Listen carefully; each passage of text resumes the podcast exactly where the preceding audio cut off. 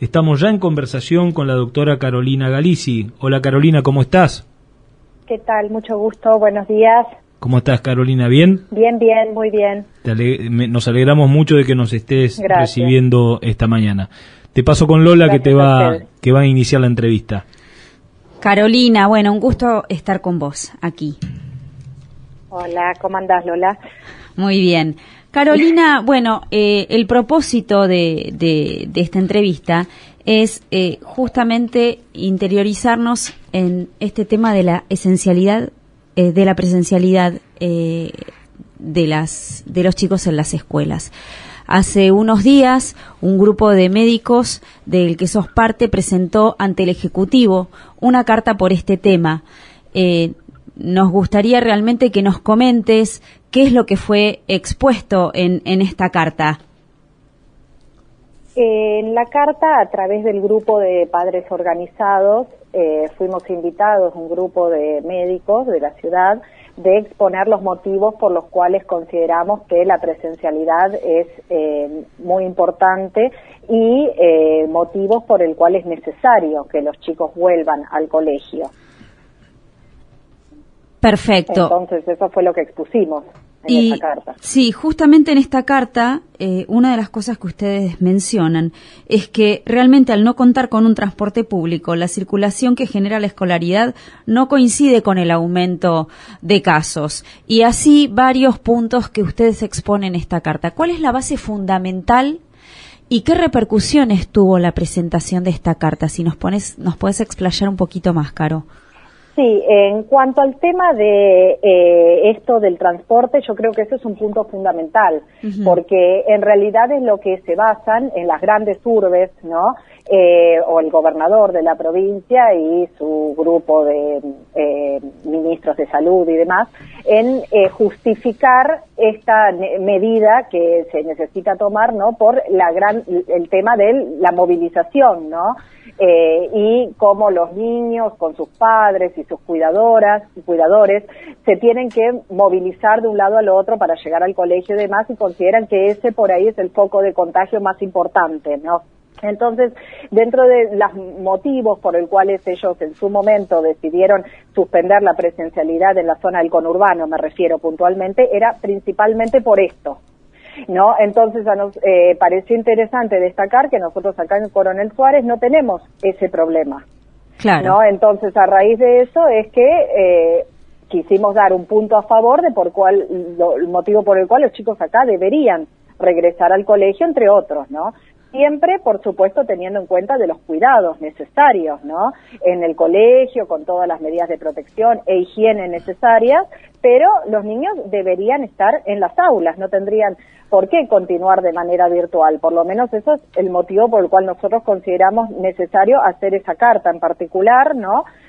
Eh, donde tratamos de manifestar nuestros motivos, ¿sí? De, de, de por qué los niños deben hablar deben volver. Ustedes, eh, digamos, como médicos y como profesionales, ¿tienen eh, algún eh, alguna estadística, alguna, digamos, algún dato con, concreto respecto de cuál sería la, la probabilidad de contagio en, digamos, yendo a presencialidad en las escuelas? O sea, porque claramente lo que dicen, yo, digamos, yo estoy eh, muy también siguiendo este tema muy muy diariamente y he eh, eh, digamos tenido intercambios así de WhatsApp, etcétera, con algunas de las autoridades municipales, digamos pidiendo que, que, que, ver qué pasa con este tema de la apertura de las escuelas.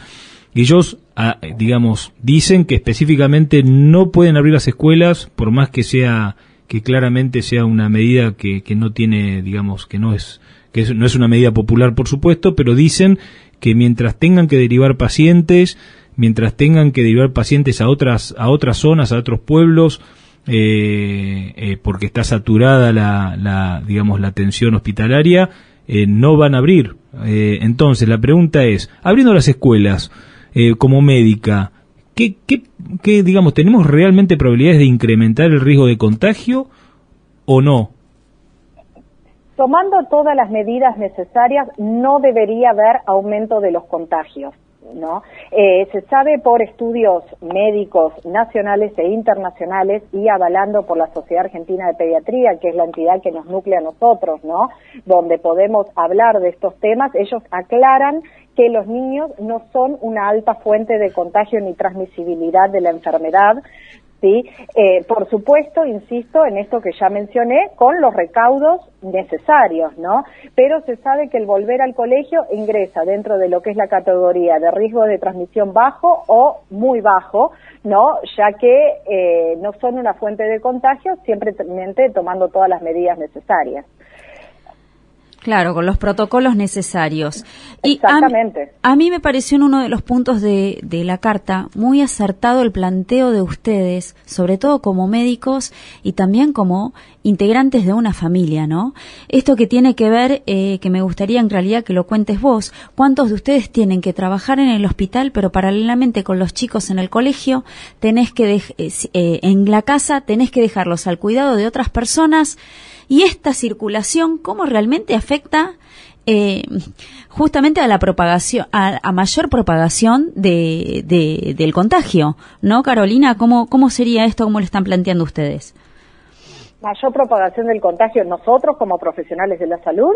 No, no, no, no, de las personas que atienden a estos chicos que están hoy por hoy en las casas. Sí, sí puede ser que, que, que cumplan un, un sentido de propagación, pero bueno, más importante me parece es el hecho de que uno sale a trabajar igual y deja a los niños, muchas veces hasta algunos chicos más más grandes, ¿no? Que hasta quedan solos, o a cargo de sus hermanos, por ejemplo, con esta necesidad de tener que conectarnos, entre comillas, ¿no? a la tecnología o al dispositivo que sea necesario para que puedan tener algún tipo de conexión con el colegio. ¿no? Hoy se sabe que la escuela en sí no es solamente el ambiente educativo, sino que es un, área de, que alimenta, refugia, eh, orienta, eh, contiene a muchos de estos alumnos, ¿sí? Es un lugar, ¿no? Donde ellos reciben es un regular fundamental para todo lo que es el desarrollo, el bienestar de estos niños, no, no solamente un mero lugar de adquisición de conocimiento, sino que además les provoca un fortalecimiento de todo lo que es los aspectos emocionales, sociales, nutricionales de ese chico, ¿no? Entonces, eh, no tenemos que tomar a la escuela como solamente un lugar que se va a aprender. Quizás desde la virtualidad si todos los niños tuviesen la posibilidad de tener los accesos a Internet, ¿no? Y la posibilidad de tener un dispositivo para poder conectarse, que yo creo que hoy en nuestra Argentina esto no sucede, ¿no? Eh, por ahí, mm. por ahí el conocimiento sí lo adquirirían, pero lo que ellos no tienen es la posibilidad de la sociabilización y estando en un momento de su vida donde la sociabilización es fundamental. Los chicos hoy en día extrañan horrores el ir al colegio, hasta han tenido que transitar una especie de duelo, ¿sí? Porque ellos necesitan del jugar, del estar, de los recreos, de, de, de, la complicidad que obtienen a través del juego con sus amigos, ¿sí? Entonces es por todo esto que nosotros estamos convencidos, ¿no? De que es necesario que los niños regresen al colegio. Hace un año y medio que no están yendo al colegio y esto está influyendo muchísimo, muchísimo sobre el bienestar psicológico fundamental de los chicos. ¿Cómo, ¿Cómo está la comunidad médica de Coronel Suárez respecto a este tema? O sea, ustedes son, digamos, una cierta cantidad de médicos que han firmado este petitorio, eh, con el cual nosotros nos sentimos de alguna manera representados y convalidamos. ¿eh? Eh, pero nosotros no somos especialistas, nosotros solamente somos gente común que, que, que, que escucha eh, y, que quiere, digamos, y que quiere que se escuche. ¿Cómo está el resto de la, de la comunidad médica respecto de esta situación? ¿Hay, hay divisiones entre los médicos eh, o todos los médicos están de acuerdo en que la presencialidad no generaría ningún tipo de complicación respecto de ya la situación en la que estamos eh, en, en la pandemia? Creo que podamos hablar de que, estamos divididos en ese aspecto. Creo que la vasta mayoría está de acuerdo ¿no? con la vuelta a la presencialidad. Siempre existe algún porcentaje que por ahí tienen eh, pensamientos adversos contra esto, ¿no? Pero yo creo que la vasta mayoría de los profesionales, tanto los pediatras, o sea que nos dedicamos a la atención de los niños, como médicos de otras especialidades, están de acuerdo. ¿Y ustedes han tenido alguna respuesta de parte del municipio a esta presentación? No, no. Que yo esté al tanto, la verdad que no hubo ningún tipo de respuesta. ¿Y han enviado esta presentación a los medios? Sí, tuvo mucha difusión. Sí, sí, de hecho hay medios, mm, medios nacionales que, que, que, han presentado esta carta, sí, sí. Sí, sí, sí, me han llegado a través de, de, WhatsApp y demás las redes, eh, que sí ha tenido bastante difusión. Bueno, buenísimo, vamos a seguir haciendo nuestro aporte. Eh, claramente la escuela, como bien vos lo dijiste, Carolina, la escuela es el eje eh, el eje no en el cual dejamos a nuestros hijos, es el eje que, digamos, de alguna manera los que tenemos hijos en, en, edad escolar, es el eje en el cual eh, gira un poco el entorno de nuestro hacer diario, eh, acompañando a los chicos a la escuela, sabiendo, contando sus anécdotas en el día de clase, sabiendo que están también contenidos emocional y socialmente.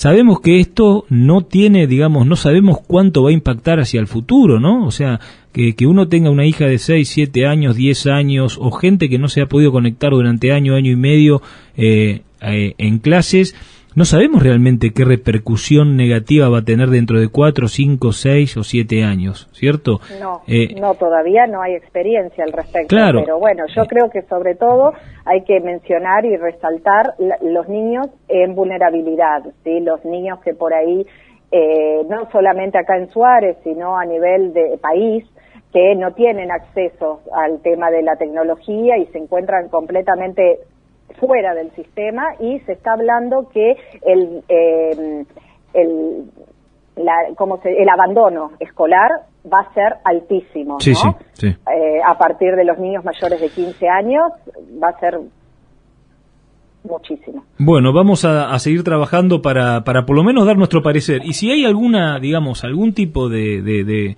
de situación que diga eh, que no, digamos, que hay una fundamentación importante respecto de esto. Nosotros estamos escuchando la, la, la, voz de ustedes y es nuestra, nos sentimos muy identificados con esta voz. Lo que creemos, lo decía un poco hoy en la introducción del programa, lo que creemos es que tenemos que conversarlo más, ¿eh? no que no que llegue un silencio de parte de a una presentación tan importante como la que ustedes hacen, no debería ser la respuesta eh, el silencio, ¿cierto? La respuesta debería ser eh, una participación activa para los médicos, los docentes, los padres, la comunidad en su conjunto y el municipio diciendo, bueno muchachos, esta es la decisión, hagámonos cargo y compartámosla entre todos, ¿cierto? Totalmente, sí, sí, totalmente. Muy bien, Carolina, te agradecemos mucho esta conversación, ¿sí? Igualmente, muchas gracias a ustedes. Seguimos eh, al tanto entonces. Participar. No, por favor. Un abrazo grande, gracias. Otro, gracias.